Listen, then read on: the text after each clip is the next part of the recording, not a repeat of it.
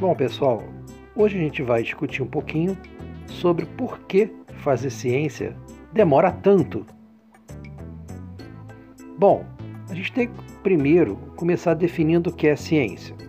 O termo ciência serve tanto para designar o processo de aquisição de conhecimento sobre o mundo, de uma forma geral, mas também o próprio conhecimento que é adquirido por meio desse processo. Bom, como outras ciências naturais, como a física, a química, a biologia ela tenta resolver problemas e encontrar explicações para os fenômenos que acontecem na natureza. Mas além de resolver problemas, um cientista pode também formular perguntas, perguntas originais, descobrindo novos problemas, quando outros veem apenas fatos banais como ocorreu, por exemplo, com a descoberta da penicilina. Bem, antes das pesquisas feitas pelo cientista escocês Alexander Fleming, os cientistas simplesmente jogavam fora os meios de cultura das bactérias quando essas tinham sido invadidas por mofo. Isso é um fato corriqueiro em laboratório. Só que em 1929, Fleming observou que em volta do mofo havia uma região, um halo, onde não cresciam bactérias.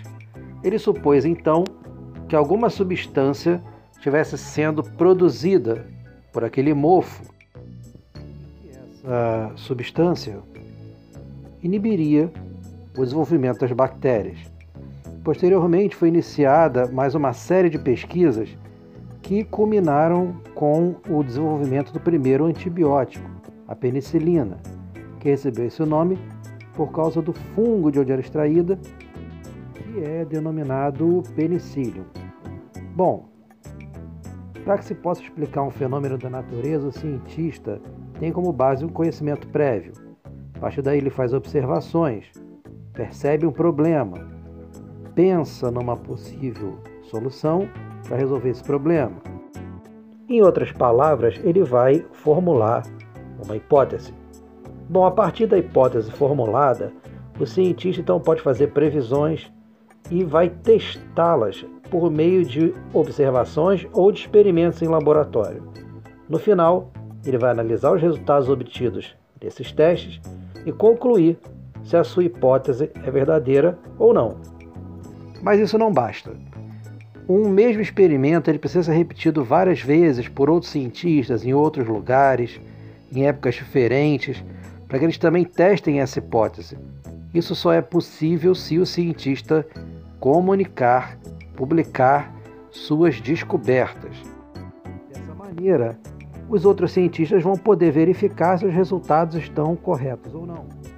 Resumindo, então podemos dizer que o cientista muitas vezes segue os seguintes passos: observação de um fato, formulação de um problema, depois a elaboração de hipóteses, testes das hipóteses através de experimentos ou simplesmente observações. Aí ele vai analisar os resultados das observações ou dos experimentos e em seguida obtém-se uma conclusão. Com o passar do tempo, esses trabalhos podem dar origem a uma teoria ou até mesmo a uma lei.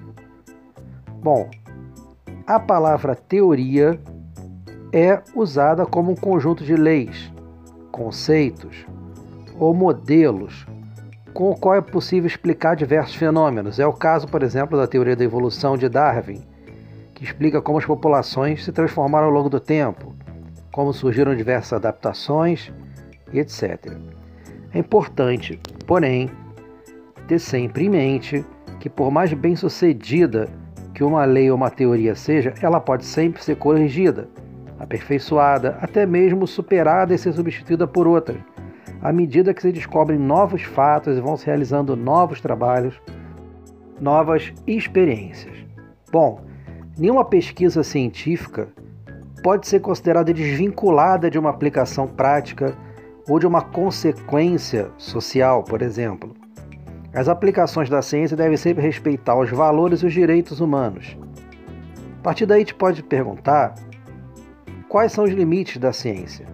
Outras áreas do conhecimento vão discutir questões sobre o que pode e o que não pode ser testado. É o caso da ética, que vai debater valores, o que é certo, o que é errado. Enfim, a ciência, ela também faz parte da cultura humana, junto com a arte, com a filosofia, com a religião e o conhecimento cotidiano. Para terminar, hoje eu vou indicar um livro.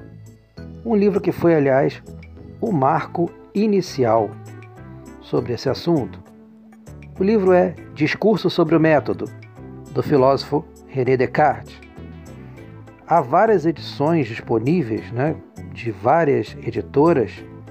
Eu, por exemplo, gosto de uma edição de bolso da editora Vozes, onde você vai poder ler e entender essa obra extremamente importante por ter sido a primeira que fez uma explicação generalizada dessa abordagem que René Descartes aplicou aos estudos dos fenômenos físicos, aos estudos dos fenômenos que a gente observa na natureza.